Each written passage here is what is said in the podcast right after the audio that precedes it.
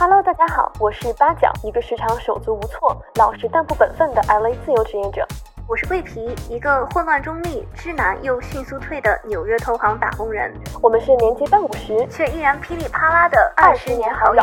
互相怂恿，接连崩溃，积极碰头，分享生活通关小抄，交换人类观察笔记。Hello，大家好，我是八角，我是桂皮，欢迎回到噼里啪啦 All Over the Place。今天我们来聊一下我们作为东亚女孩被创的一生。没错，你是一个经常被创的人吗？我觉得我不是特别经常被创，但是一创呢，那就是一个 重新的一个，就是要开始被迫重新反思我的一些人生选择，然后自己的一些价值观。所以我觉得每次被创虽然不是很平常，不是很频繁，但是每一次被创还是就是那个冲击力还蛮强的。你呢？我觉得我是一个整体而言就是对别人容忍度很高的人，所以我都是自己创自己。我觉得我的自创都是那种自虐型的，就自己找虐型的。所以我们两个还蛮不一样的，因为我觉得你就是被别人创到。对啊，而且是就是别人没有意识的就创到我了，我觉得这个也很搞笑，很搞笑哎！你最近一次被创是什么经历？唉。我最近一次被创说出来就比较羞耻。其实我觉得被创之后，你反而是有一种就是羞耻感，或者就是一种羞愧感，因为你会觉得就这点小事儿你也能被创，就有一种这种一个感觉。就我最近一次被创是被。都市丽人这个词被创到了，因为我有一次就跟我的一个老同学一起吃饭，碰巧碰到了他的一些朋友们，然后他的朋友们呢都是那种就是在金融圈工作的这个都市丽人们，然后大家知道我也是做投行的嘛，结果就是一开始我看到的第一个女生，她是。从那个出租车上一下来，她就非常非常精致，就你看到她的头发是非常仔细的打理好的，然后是有卷过的，每一个卷度呢都是又自然，但是又又自然又精心设计过一样。没错，然后他应该穿了一个就是华能天奴的那个鞋子，背了一个就是银色的香奈儿的包包。我跟我这个老朋友就是聊天的时候，我之前一直可以看到他。后来又有一个他的另外一个朋友加入了这个局，然后他那个朋友呢也是搞金融的，但是他那个朋友就是完全不同的风格。他那个朋友是运动型女孩，骑着自行车过来，摘掉他那个帽子，然后一头飘逸的长发，小麦色的皮肤，脸上没有什么妆容，但是依然很精致，就皮肤很好，就这。两个人坐在离我不远的桌子那里，然后两个人同时给我不同的重启，我就狠狠的被创。就如果是让我拍一组杂志照，然后就照着两个女生，我觉得这个杂志照的主题肯定就是都市丽人，然后周末闺蜜之间小聚什么的。我就突然间发现我被“都市丽人”这个词创到。我觉得“都市丽人”这个概念本身就挺膈应人的，就是给了一个非常高的这么一个标准，非常高的要求。就你看别人的生活怎么能如此的精致，一切都这么的精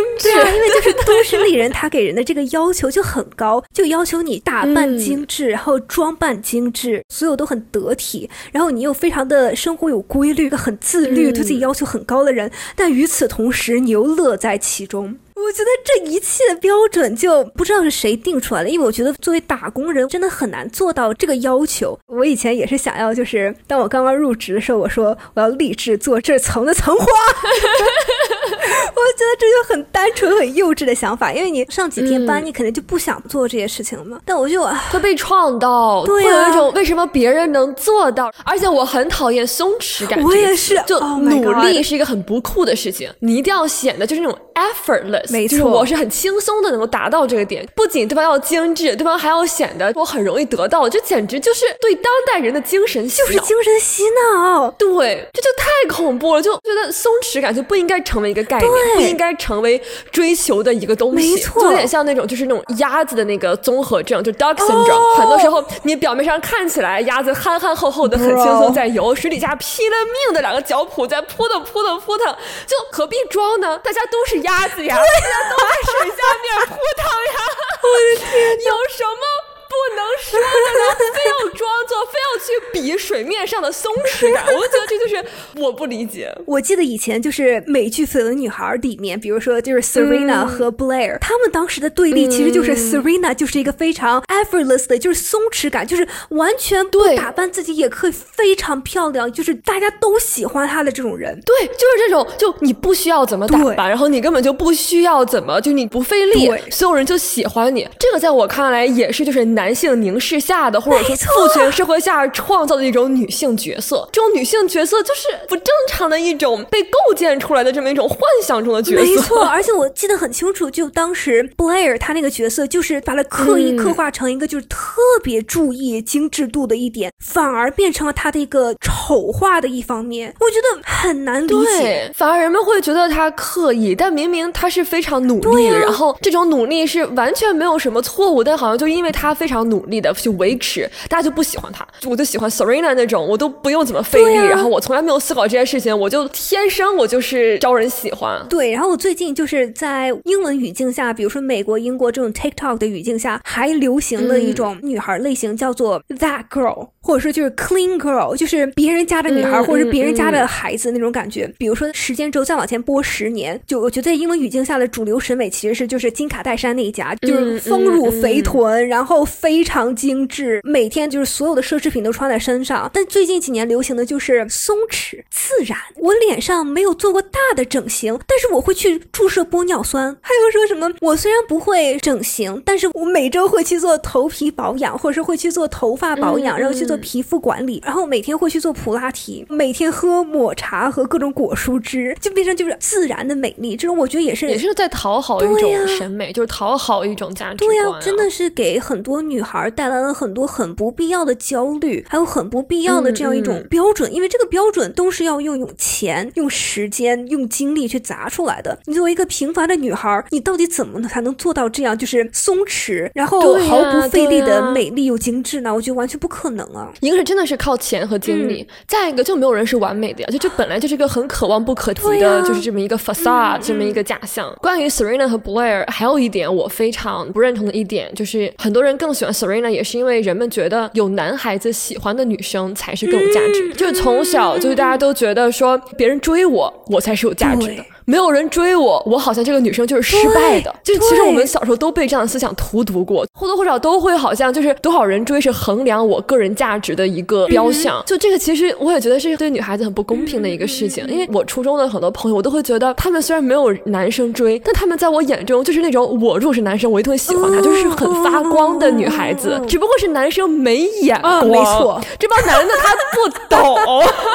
我就很气愤，他们会因为这个觉得自己没有安全感，并且我能够理解，从某种程度上，比如说长得漂亮的人或者怎么样，它是一种附加价值，就人们可能确实会更愿意看。客观来讲，长相就是更好的，但这个只是价值的维度之一呀、很多女孩子就会因此会觉得没有安全感，然后并且因为有很多人追的女生会因此很有优越感。就你看，我有很多人追，就是隐形造成那种雌竞吧。就是雌竞。但我觉得，就关于都市丽人这个，我想要更展开讲的一点，是因为我后来就是自我反思，我为什么会被创，为什么会被都市丽人这个词语创到，是因为都市丽人它不仅仅是外貌形象的这样一个概念，其实是在某个方面是一种生活态度、人生价值，甚至是你的专业能力的一个体现。我觉得反而是这一点创造了我。比如说我刚才说到的其中一个，我看到的这个都市丽人，她穿着就是华伦天奴的一个鞋，那个鞋一看就很不舒服，就是我完全不会穿的鞋。但是在我们的刻板印象里，你如果穿运动鞋，你就不是特别的正经，尤其是像金融投行这样的行业里，如果穿运动鞋，别人可能会觉得啊，你可能是聪明的，但你可能不是很专业。但你如果是每天穿皮鞋或者是高跟鞋，大家就是会有一个刻板印象或者既有印象，就是你就是一个很精致，而且你就是个很专业的人。所以我觉得都市丽人这个形象为什么会创我，也是因为它会让我开始怀疑自己是不是不够专业。哦我觉得这个被创的这一层，其实是我觉得对我打击其实更大的一点。可是为什么这个会和专业挂钩呢？这在我看来就是纯纯以貌取人啊！但是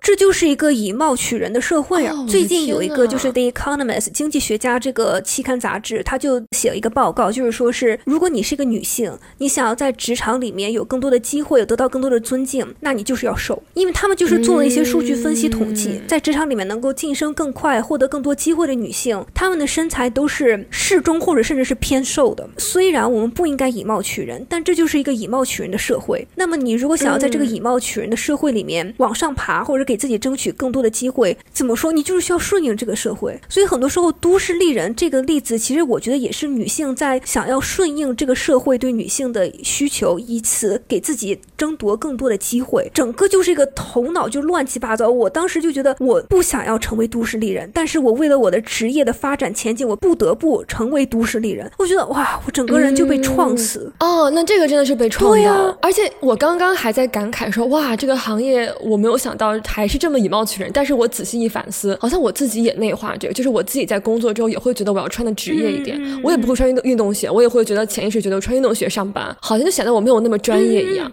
好像我就要穿职业性的服装，然后就是来佐证我的专业价值。对啊对，真的会就迎合社会对我的一种需求和对我的一种期待，嗯然后去来改变自己。而且我甚至会觉得，就是我记得我当时大学毕业，然后要入职的时候，是面试的时候，我非常担心自己看起来不成熟。我也是，对，那还问过你啊，我是不是要改一个成熟一点的发型？我当时真的，我工作以后不敢留齐刘海儿，就因为我一留齐刘海儿很显小，就会莫名其妙觉得我要让自己看起来成熟一点。对，然后我甚至觉得，就是比如说我周末去跟朋友们喝咖啡或者去约会的时候，我的头发其实都是卷发，因为我觉得我卷发的时候还挺好看的。但是我上班绝对不会卷发，因为卷发看起来就是不如直发显得成熟或者显得干练。你如果是直发，然后是，而且我上班会戴眼镜，尽管我有可能就是不戴眼镜可能更好看，但是我戴眼镜就显得专业，大家就会觉得这个女的一看她就很聪明，而且这是有科学证据的，就有很多很多的科学论文和科学实验已经证明了，别人就是会觉得你如果戴眼镜，你就是聪明。就是会以貌取人。我觉得对任何人，大家或多或少都会带有一定这样的，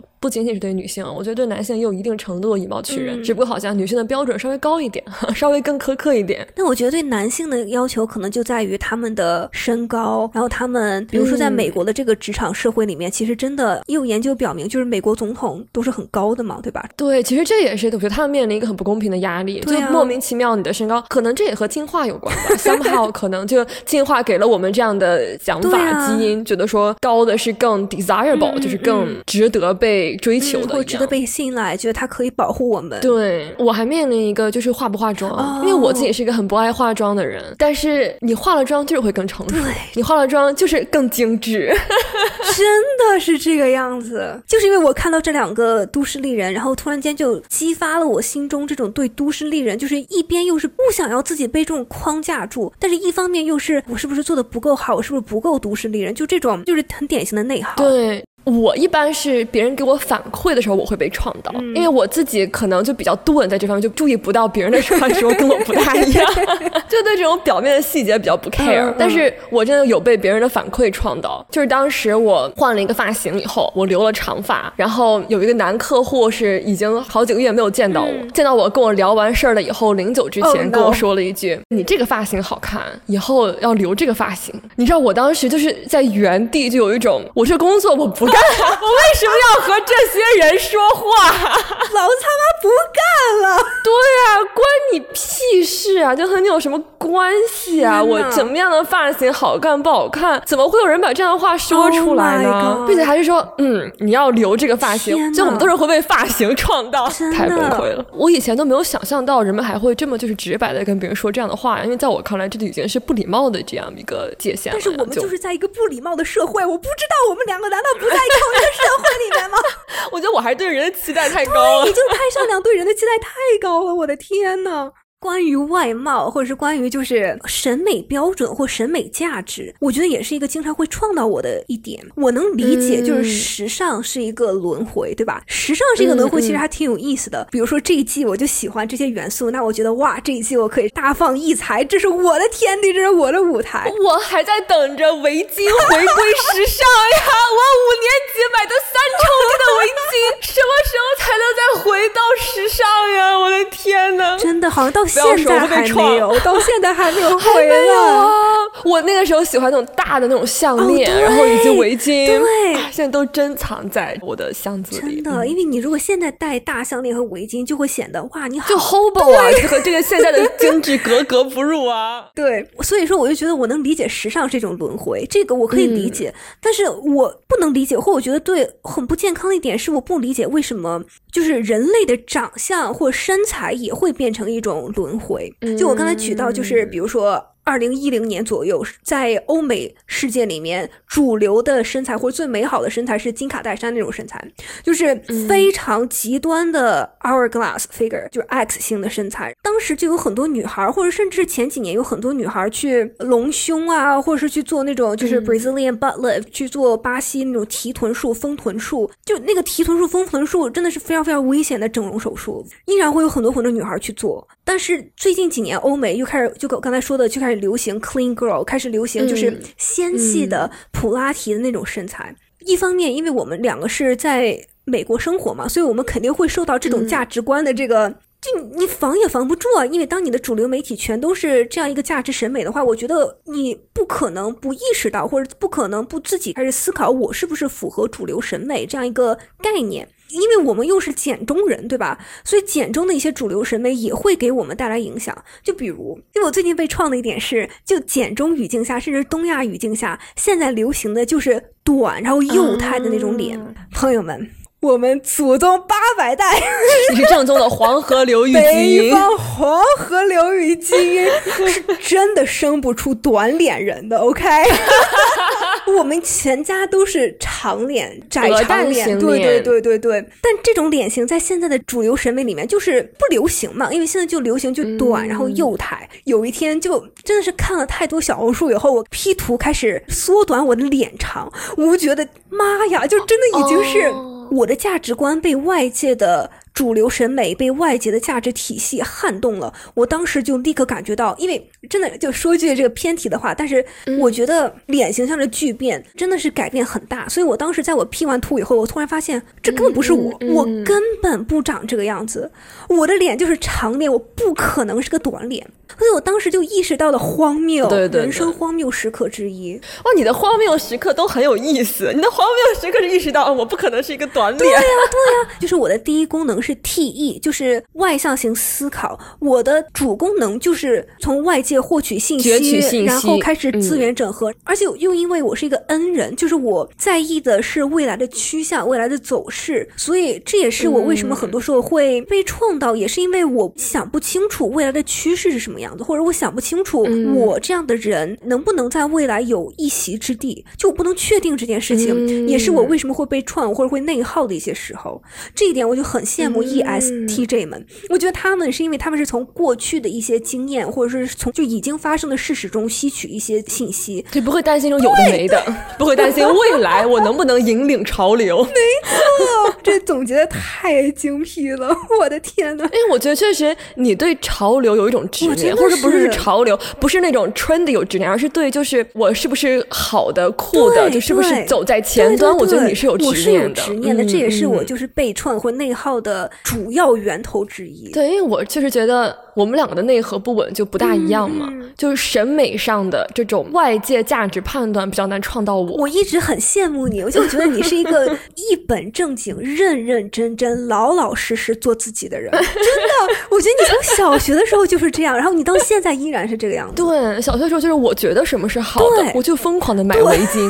这个事情 我就觉得它是好的，我也不管别人怎么看。没错。然后一直到现在，我也是。就我喜欢的东西就很坚持，我就觉得这个是好看的。就偶尔别人的反馈也会戳到我，但是我不会有你这么深的存在危机，我只是会偶尔的思考一下啊，你觉得不好看，好吧，嗯那那嗯。可能就会小难过一下，因为别人的审美有时常也确实会和我不一样。我记得很清楚，我高中的时候有一次，我很喜欢就是花裤子，就是有一段时间非常喜欢，就是那种对印花的裤子，就是我觉得那时候我就是受波西米亚风嗯影响很什么，就追求那种风格，流苏包，然后皮衣加花裤子。然后有一次非常骄傲的在那个时候还是 QQ 空间，然后发了一张我回眸一笑的图，和我的流苏包和我的花裤子。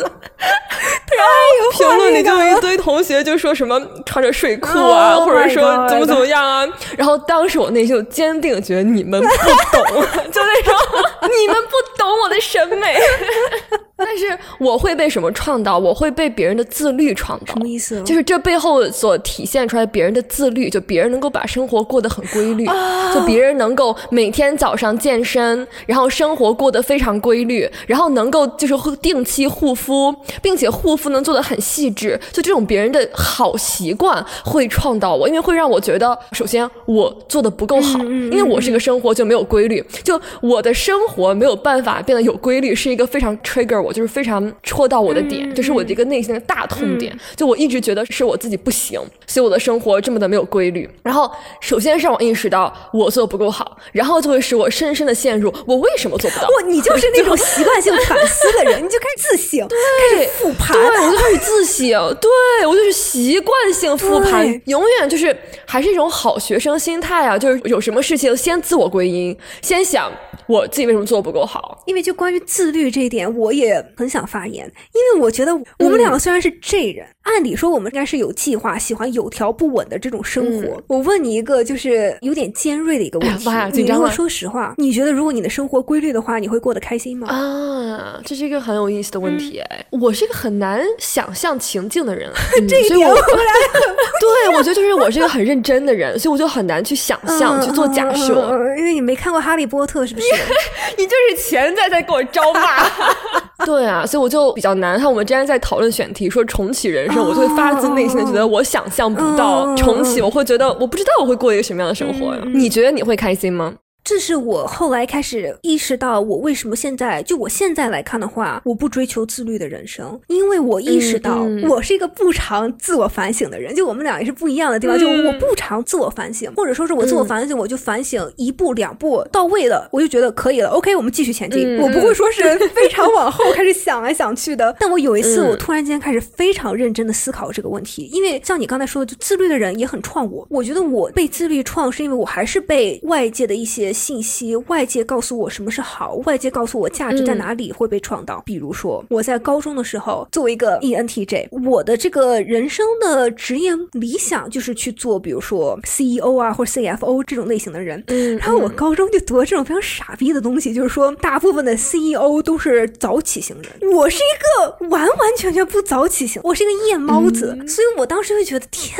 呐，完蛋了，大部分的 CEO 都是早起型人。那我完蛋了！我必须要培养自己，就是变成一个早睡早起、自律的人，我才可以给自己更大的可能实现自我最大潜力嘛。但是我后来自己想了想，第一，本来我的这个生理结构，我可能当时在这个远古社会，我的这个祖先们，我们就是晚上守夜的这帮人，我不能背叛我远祖祖先的这个天赋，我就是一个夜猫子。那我为什么要执着的追求早起呢？然后另外一方面，我也是真正意识到，就是如果是真正让我过上。非常规律的生活，我觉得我不会快乐，因为我就是一个需要生活中有一些混乱的一些人。我会觉得生活中有这些混乱，让我觉得生活很有意思。我是一个很喜欢在混乱中寻找一些机会，或者寻找一些灵感的那种人。对啊，我觉得混乱是你最 thrive，混乱是你最欣欣向荣，你的生命力最蓬勃的时候，是你最混乱的时候。我觉得一定有物理定律可以解释这个，就是混乱给你一种向上的生理那种感觉。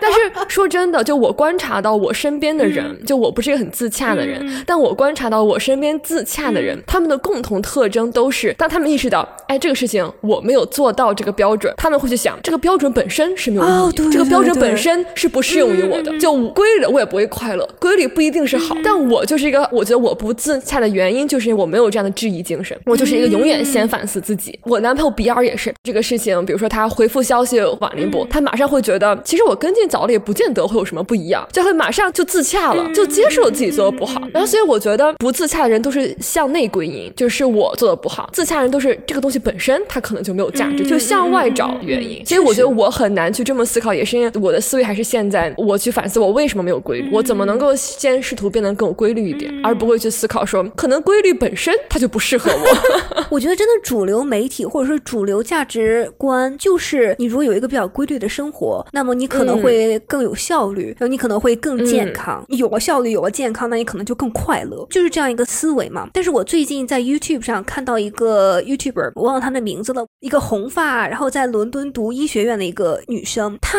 也是达到了所谓的世俗上的成功啊，对吧？然后她把自己的生活安排的非常非常满，但是她就是非常坦白的讲，她就是一个混乱的人，她就是没有规律。而且我觉得还有一方面是因为男生和女生的生理结构就是不同，男生一起床，他们就会觉得他的精力是在最高点的，他们一起床就是可以有动力开始做各种各样的事情，然后等到就是一天慢慢开始度过，然后他们的精力就会慢慢的缓慢下降，然后到他们该睡觉的时候，他们就睡觉。但是女生的生理结构就不是这样的，而女生的激素水平就不是这样的。女生不仅是有每一天的这个生理激素的一些浮动，我们在日常生活中就是从早晨到晚上，我们的激素这个 level 这个程度这个高低就是会有这样的不稳定的这样一个波动嘛，它本来波动就比男性要大。然后另外我们又再加上我们有生理期，就你知道吗？自转公转的这样一个概念，就你自己每一天在这个激素在不停的波动，然后你在大的周期里也在波动。我觉得你很难要求我们这个普通女生就是要做到每一天非常非常自律的完成自己的一天。如果你真的有这样的精力，然后有这样的意志力，然后你真的能做到，然后你做的很开心，那完全没有问题。但你如果是做不到，我觉得首先接受，可能这就是你远古的祖先，你的基因里可能就是一个不稳定的人，你可能就会有一些时间，比如说我晚上我就开始嗨，我就开始灵感迸现，我就开始想要去跟别人打 call，我就想要去写东西，但我可能在早上我就是起不来。对啊，因为我觉得一个是我一开始熬夜就面临很大心理压力，因为我明明就是一个夜猫子，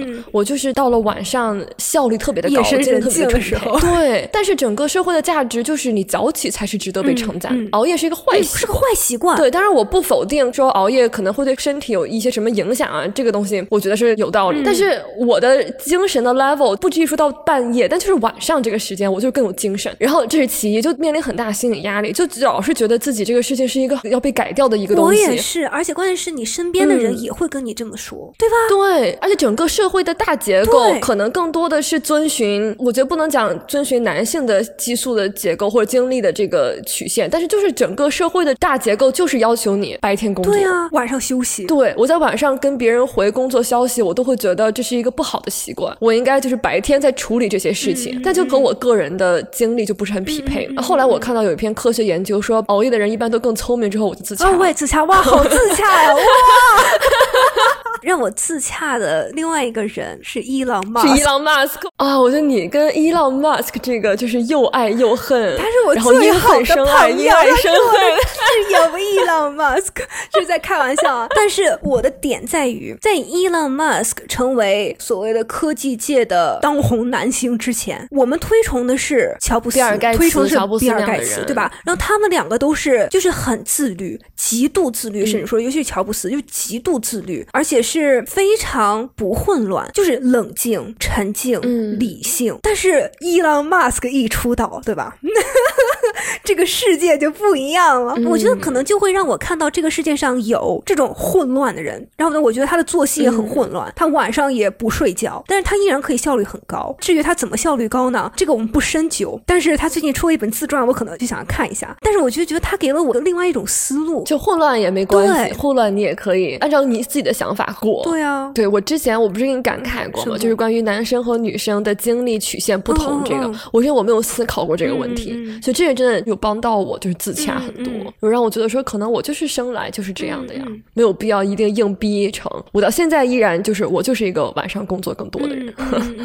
对我就不是一个早起的人。我最近一次被创的经历就是我自己找虐的经历，对，然后就是我自己也是突然意识到，我那天是最近一直工作很忙嘛，然后一直没怎么有时间。给我妈妈打电话，然后那天就只有短暂的十五分钟时间。我妈妈说她有事情要问我，我们一定要通个话。然后一通话，我的第一个反应是先跟我妈讲我今天做的最错的一件事情是什么。我也不知道为什么，就有一种就好像我不在她那里找点骂，不向她坦白我做错的事情是什么。我后来惊呆了，被我自己创造了。为什么呢？我有那么多事情可以讲，这么短的时间内，我唯一选择分享的事情就是我今天这个客户跟进跟晚了，这个客。户签了别人，然后我妈妈就如约而至的，就是说你这个可不行啊，你以后这个事情一定要先放在心上啊，你这种事情你可不能能怎么怎么样啊？我就感觉我心安了很多。我后来就反思，我觉得我就是那种，当我犯了错误之后，我怕自己不够难过，就好像如果我不难过，我就不会反思；我不反思，我就不会进步。所以我一定要揪着自己，觉得我自己反思到位了，我该接受的批评都接受到了，我才好像可以放过这个错误一样。然后我就被自己创到啊，我就觉得我为什么还要找骂呢？我就真的是觉得我自己在找骂，并且好像被骂以后更安心一样。被骂了好像觉得是 OK，我对这个错误反思彻底了，我才觉得心安理得一点。这一点我可以共情，因为我觉得我在初中的时候是这个样子的。就我在初中的时候，其实性格比较极端，就极端完美主义。因为我当时找骂的这个体现在，比如说我做错一道题，那么我要开始分析我为什么做错这道题。一般人做错题分析，其实就说啊，这道题是因为这个知识点我忘了，或者这个细节我没有记得，所以我这道题做错了。我当时的错题反思是这道题我为什么做错了？因为我当时忘记了这个知识点。那我为什么会把这个知识点忘了呢？那是因为我比如说当天没有听好，或者说我其实是遗忘了更大的一个知识点的一个代表，所以我下一步要去研究这整个一大章的知识点，然后这一章我要反复复习。然后我当时为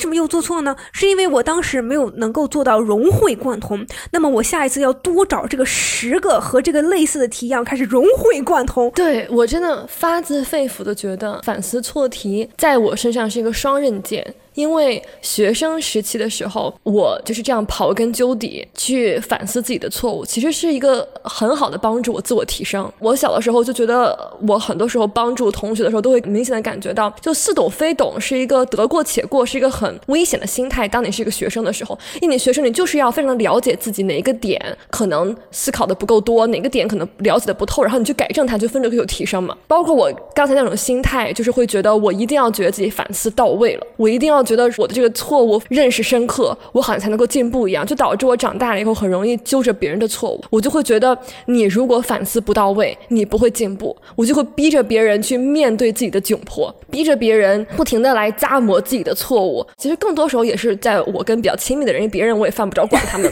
但就在跟我亲密的人的时候，我就会觉得，我就要求别人，我要看到你一个非常就对自己的错误非常的痛苦，然后很反思，好像你才会之后改正，之后做的更好。一样，但后来我就觉得这就是一个很不健康的一个心态啊！因为我自己因为这样的纠错心态，对自己很苛责，我自己很痛苦。其实我是不希望别人经历我这样的痛苦的。包括我大学的时候去志愿教别的小朋友，我在辅导小学生作业，我就会意识到，我有一次就是把一个小姑娘。因为我对她的错题，我就不停在问她这次你为什么错，为什么这么去想，就把那小姑娘逼哭了，就好像我我就一直在摁着她去不停的去想自己的错误，然后去想自己为什么哪里做的不好。我发现不是每一个人都这么自虐的，其实是挺不健康那种心态。我觉得你是就是自己在跟自己比，我是自己在跟别人比，就是这个哇，我觉得很不一样，但其实是在做同一个动作。我们两个总是做这种殊途同归的事情，就我们的方法论不一样，但是我。我们又出奇的可以共情。我觉得我是，比如说我长大的过程中，我妈妈就从来没有跟我谈心，我们一起来分析这个问题的这样一个动作，所以我也不经常做这个动作。就我没有这个习惯做这个动作，我反而是很习惯把自己放在一个环境下，然后衡量自己在这个环境里的价值，或者衡量自己在这个环境里的位置。就我跟你说过嘛，我一般就是走进一个房间里，我做的第一个动作就是先环视一周，从外界汲取信息，然后开始整合。觉得我应该在这个环境中是一个怎样的一个位置，或怎么怎么样的？我也不知道我为什么会有这样的性格。我也觉得和你说的一样，就一部分是自身的一个原因，另外一部分可能也是，我觉得在我成长过程中，可能我身边的人，我家长也是，就是不经意间就比较嘛，就是把你跟其他小孩比，或者是就你为什么拿一等奖但没有拿特等奖？我觉得就是被比较，也是东亚女孩。甚至所有的女孩成长中的主旋律，我真的是觉得就是一个主旋律。那我觉得真的可能是因为，就是我小的时候成长过程当中，我妈妈不经常拿我去跟别人比，肯定会有，但不是那个主旋律，所以导致更多的是关注点都放在我自己犯什么错，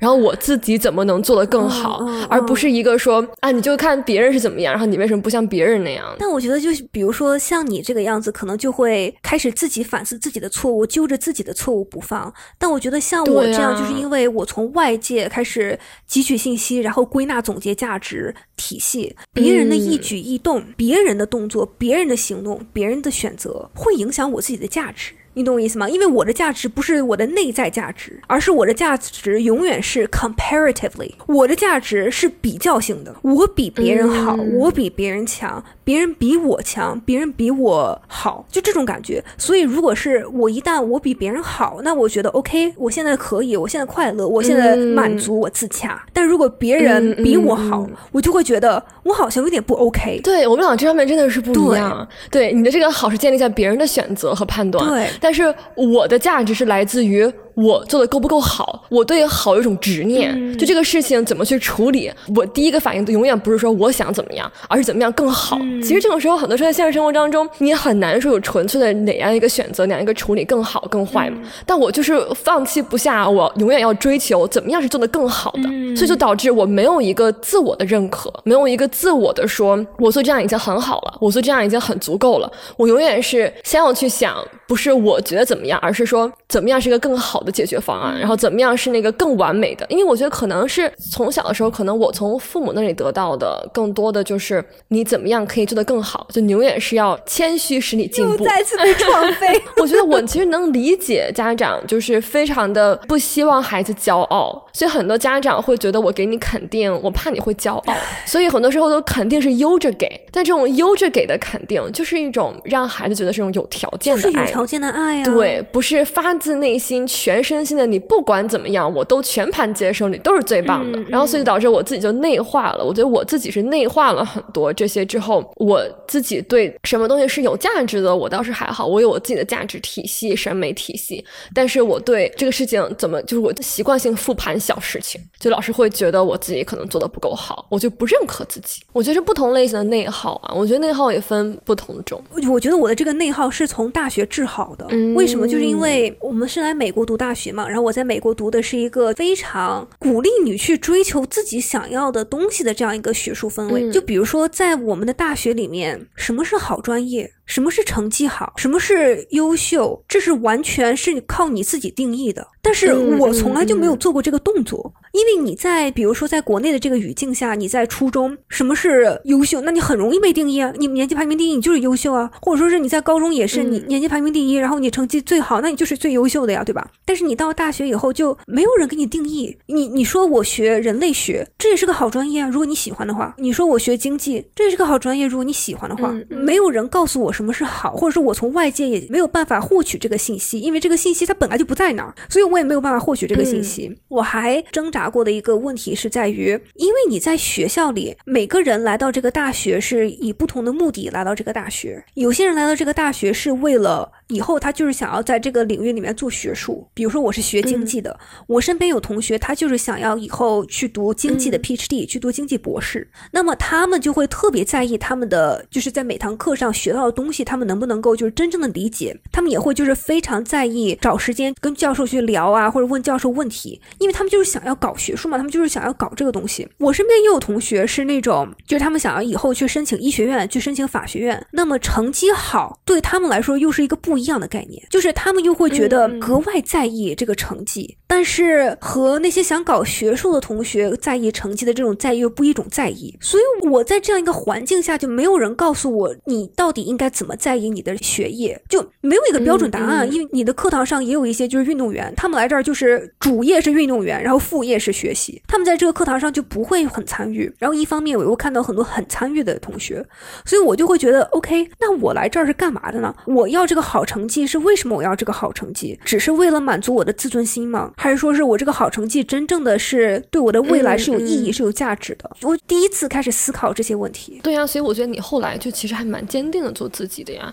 不管是你爸妈让你继续读硕士也好，还是你大学期间的时间应该花在学习，还是花在什么样？我觉得就没有人可以样样都做到。你就是要 prioritize 自己的时间，然后去做自己觉得重要的事情。我觉得来这边以后，确实是更加。开放的接受每个人想要的真的不一样，就没有哪一个是更好的。我就是有底气，我就是想要过这样的生活。我偶尔还是会觉得，可能我最向往的生活状态是，如果我能够马上现在断绝掉跟外界的联系，然后我到大山里面去。就是做我自己想做的事情。然后后来反思，就为什么我会觉得这样更舒心，就是因为这样我就不面临任何比较，没有人知道我在做什么，然后我也不知道别人在做什么，我就会觉得如果我能够隔绝，然后我就去山里做我想做的事情，做简单的生活，我就会觉得这是一个很舒心的生活状态，就会觉得啊，是因为这样的话，我就不存在任何的比较，因为我觉得难免或多或少也会有了。你比如说我选择自由职业这条路，我也会隐隐约约心里会有声音出来说，好像那些去大厂工作的，那些去正儿八经找工作，他们好像就更好一样，然后也会对自己现在所做的事情觉得没有那么有底气，好像我做的事情是不够光鲜亮丽、不够好、不够精英，怎么样？我觉得这些还是会偶尔，还是会在夜深人静的时候，还是会被这个有的时候会纠缠。其实我也是这么觉得，我觉得我是一个 chronically online 的人，就我大部分的时间是在网上，而且我对信息有一种执念，就我想要获取信息。但我真的觉得这就是个双刃剑，因为很多时候我会觉得我的信息过载了，我的这个价值体系，就我觉得人类没有进化到你可以每天吸取这么多的信息而不被影响，不可能的，真的，对吧？所以真的有一种就是社交媒体让人治愈的感觉。真的，你在到了一定的这个值以后，你真的会觉得就让我很不开心。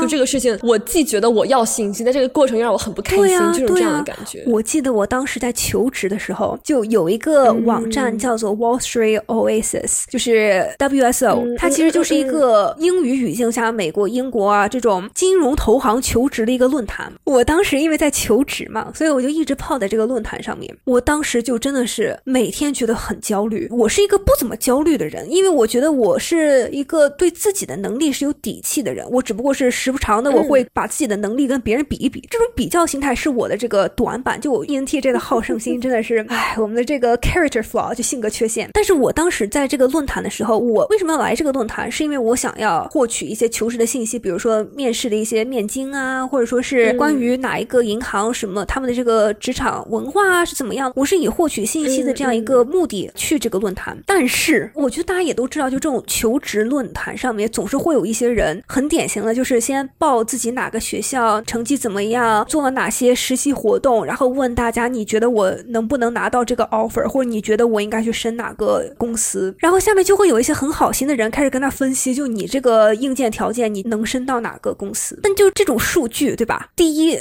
这个数据它没有被很有条理的这样一个统计下来，所以你每天都看到是这么一条一条、一点一点的信息，没有条理的信息，毫无章法的信息，再加上别人非常主观的判断。如果你每天都沉浸在这种就是没有规律的信息和别人的主观判断下，你整个人就是焦虑。我当时就焦虑，我就开始比，OK，我跟这个人，我们这个学校是不是同一个梯队的学校？我们这个成绩是不是同一梯队的成绩？就是在各种各样的比较，就是焦虑。并且你之前跟我分享一篇笔记里面，就是说你很容易跟别人攀比结果，而不是攀比过程。就你看到的很多时候，人被这些结果所体现出来，就变成了二维的数据，就是这样的一些结果，然后你就很容易对着这些结果较劲儿。但其实你也不知道别人经历了什么，因为这所有的这些数据其实都是有 context，别人的过程，然后别人的整个的大的背景是什么样，都无从得知。这就只是这些单独的数据点让你感觉到很焦虑。哇，我真的觉得说太好了！我还记得有一个博主，他是说你不要把别人的一个章节跟你自己一本书去做比较。我觉得说的太精辟了，但这就是我每天在做的事情。所以那个 博主就提到说，可能有一种概念，他提到概念就是比可能比较正向的攀比，就是你去观察别人做这个事情的过程和方法，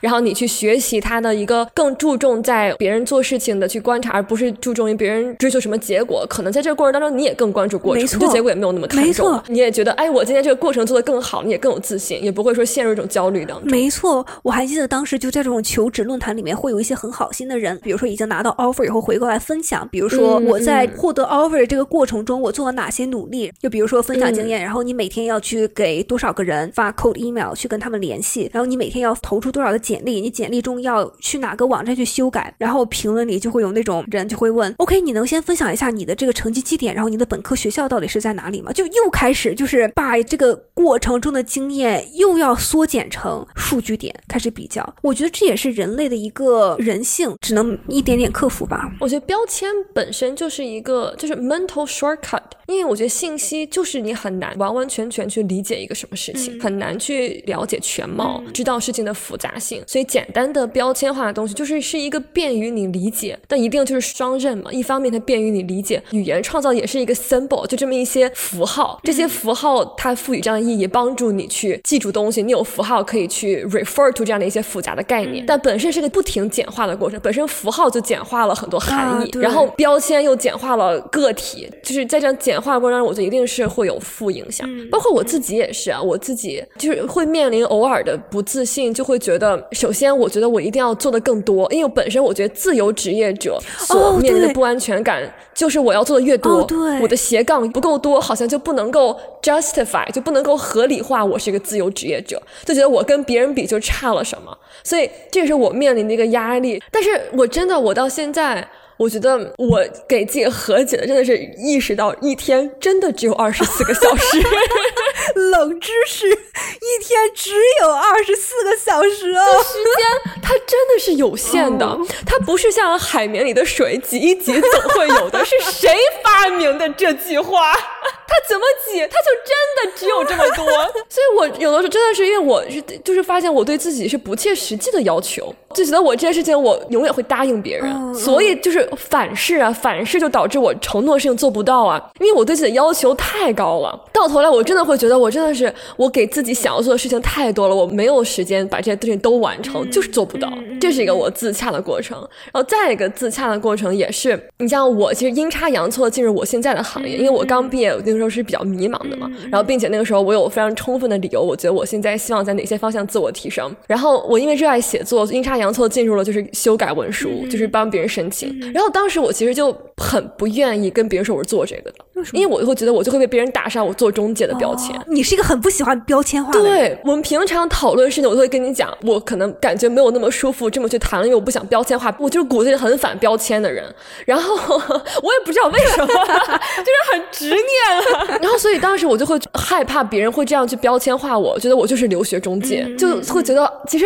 我没有必要这么不自信啊，因为我就是这个职业给我带来提升很多，我就热爱写作。然后这个过程也帮助我，我本来也是想要去读一个文学的一个项目，明明是很合理的所有的事情。然后大家也是各凭本事挣钱嘛，但好像大家本事不一样，就有个三六九等一样，或者说行业不一样，标签不一样，就有一个三六九等一样。然后我自己一开始就会觉得，哎，就没有必要，但依然是会被裹挟。一方面觉得事情不合理，一方面又觉得被裹挟，对，就是这样一个心态。我觉得大部分的时间我都是这种感觉，而且我很想讨论一下，就比如说你在过度自我反省之后，对吧？因为我们刚才讨论到你的很多的被创来自于自己创自己，自己反思自己，自己要求自己。嗯，那么你在做完这些，比如说不切实际的自我要求以后，你会有那种羞愧感吗？或者你会有一种就是，嗨，我怎么能这样？我怎么又犯老毛病了？这种感觉吗？我觉得我更多的克服的还是克服一种失败感，嗯一种我没有做到，对我没有做到的一种受挫感。对，因为确实我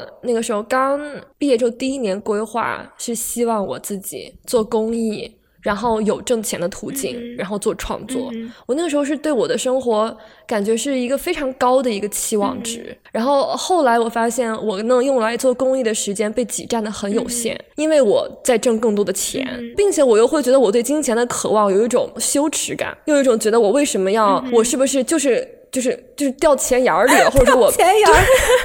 一方面又会觉得我好像对金钱的追求是一种。违背了我的做公益的初心一样，一方面又觉得我自己创作的时间不够多，又觉得我自我提升不够多。然后我的理想中就觉得我每一天又要有健身，又要有自我提升，又要有工作，又要有公益，又要做播客，就是，然后我就真的是觉得我的时间，我一天真的只有二十四个小时，就是冷知识再来的，就是会有一种挫败感。所以我真的觉得，对于我而言，我。缓解自己的内耗，我使自己更自洽，真的是这一个原则。就是我觉得不自洽的人一个特征，就是你事情做好的时候。你觉得不是因为自己，是因为环境。事情做的不好的时候，不是因为环境，是因为都是因为自己。对，不好的时候会过度的自我归因。没错。好的时候觉得自己不配，觉得是因为环境，因为运气，因为各个因素，不觉得是因为自己能力强。所以我自洽真的是转变这个思维方式，开始我做的好的时候，开始想着要肯定自己，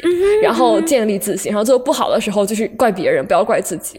这样真的能够快乐很多，而且就能消减很多焦虑或者是内耗的这样一。个时间，对啊，所以我就要转变成我工作做得好的时候，我不要觉得我为什么其他的事情没有足够时间做。工作做得好的时候要肯定自己，你看我的能力得到了认可，然后我工作做得好。其他方面没有时间做的时候，不要去想为什么我做不到，而是去想我给自己要求是不合理的，这个标准是不合理的，这个外界这个因素是不合理。没错，一天凭什么就只有二十四个小时？对对，是这个物理学它不合理，不是我的问题。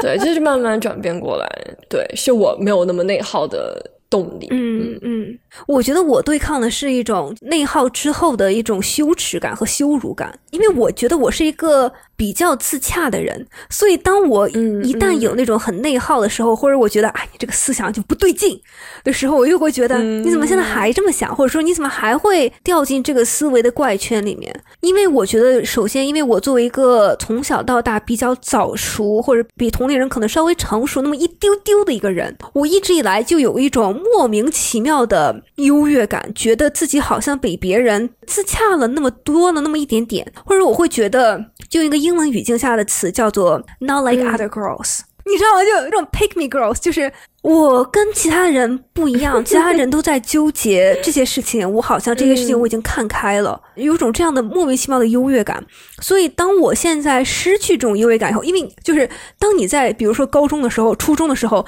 你只是在跟你同班同学在比嘛，你有可能跟你同班同学比起来，你可能就是自己先放下一些包袱和一些包裹、一些框架，然后你可能觉得哇，我好脱俗，我好优秀，我好不一样。但是当你到了这个大社会以后，我们才办五十，也就是说有好多好多的人比我们要年纪更大、阅历更多。比如说，我没有办法。你懂我意思吗？就你没有办法跟，比如说三十多岁已经真的就是已经放下一切，就认认真真的、非常勤勤恳恳的经营自己，然后完全不介意外界眼光的这些姐姐们比较，因为我就是没有达到那个境界嘛，我就是还缺少人生阅历嘛，对吧？真的，真的就是从小有一种微妙的优越感，我比别人看得更开，然后一到时候这种优越感就不复存在了，然后你反倒会觉得有为什么我不能是看得更开的那个，反倒是这种自我指责，对。为什么我不能看得更开一点？为什么我还要陷在这样纠结里面？反倒是一种指责的心态。所以我很喜欢听，就是比如说比我们年纪更长一些的姐姐们，然后分享自己在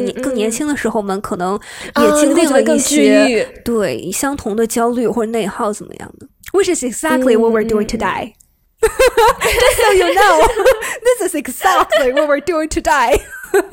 Of this very program，真的，我觉得我做播客很大一部分程度也是因为我很感激那些把自己的脆弱和经历分享出来的人，我发自内心的很感激他们。真的，我觉得他们真的给我力量，然后真的是帮助我缓解了我的焦虑，打破了那个人人都应该是完美的那个假象，真的，然后给我一种治愈的力量。所以真的是觉得如果。我也能够向宇宙散发一些这样的力量，或多或少也是觉得自己是一个对很好的一个事情吧。嗯嗯，我觉得我最近的一个领悟就是，就你像我刚才说的，就我以前那种莫名其妙的优越感，感觉别别人看得更开，就是 not like other girls，我和其他的人不一样。我觉得我现在就是我和其他人一模一样，I am just like everybody。我觉得在国内这样的一个竞争体系下成长起来，就这样可能从小我们长大的更多的是在一个强竞争的环境当中，对，是一个不停的在与别人比较和竞争。在这样一个环境里，我觉得真的是从各个维度的去学会接受自己是个平凡人，嗯就是摆脱掉那个我在这些维度好像比别人更好一点，我才更有价值。不停的在这样比较，真的是我觉得从不同的维度、不同层面上要接受自己是一个平凡人，自己就是和别人一样一样，也没有什么不好。好，因为可能。从小我们都是比较放在一个单一维度里，因为不可避免的嘛。你这样一个选拔体系，你就是要成绩好，然后你就是要怎么样。但到了多维度之后，就是更自我肯定，你每个人都有自己聪明的闪光的点，没错，没错。然后也是另一种程度，所以我觉得接受自己平凡，不见得是觉得我没有闪光点，我平凡，而是意识到每个人有不同的闪光点，每个人好在不同的地方，真的。然后我和别人一样，接受大家各自有各自的不同，很难。去比较没办法比较，是我觉得是我和别人一样的一个含义。真的，反正今天这一期就是我们被创的一生的一期，没错，被创的松子的一生，被创的八角和桂皮的一生，真的是这样。虽然我们两个人被创的点不大一样，但真的是，嗯，反正就接受大家都会被创，没有关系，我们从哪里跌倒，从哪里躺一会儿，然后再站起来。没错，我们东亚女孩站起来。OK，那我们今天就聊到这儿。如果大家有被创的经历，一定要在评论里分享给我们。然后你有哪一些，比如说解决焦虑，或者说是减少内耗的一些小方法，或者是自己的一些心路历程，要多多分享没错，分享给我们，我们也很好奇你们是怎么想的。好，那如果你喜欢我们的频道，就请订阅、点赞、收藏。没错，然后分享给你的亲朋好友们吧。好的，那我们下期再见。好的，下期再见，拜拜拜拜